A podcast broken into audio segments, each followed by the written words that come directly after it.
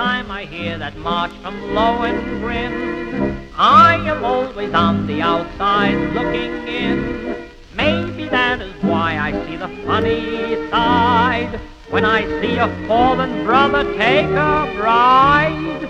Weddings make a lot of people sad, but if you're not the groom, it's not so bad.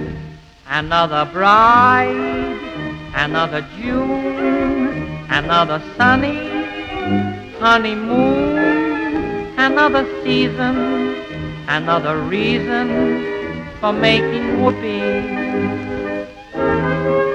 A lot of shoes, a lot of rice. The groom is nervous, he answers twice. It's really killing that he's so willing to make whoopee. Picture a little love nest down where the roses cling. Picture the same sweet love nest. Think what a year can bring. He's washing dishes and baby clothes. He's so ambitious, he even sews. But don't forget, folks, that's what you get, folks, for making whoopee.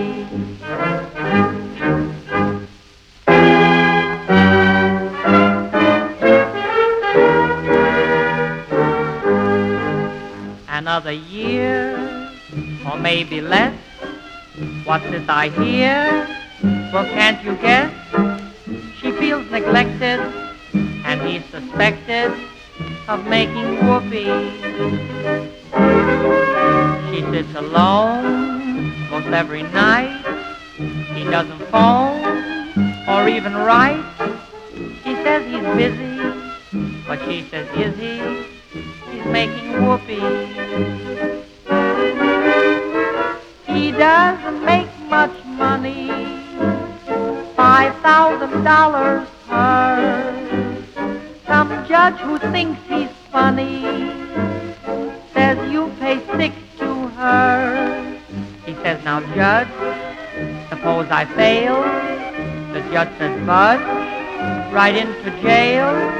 You'd better keep her. You'll find it's cheaper than making whoopee.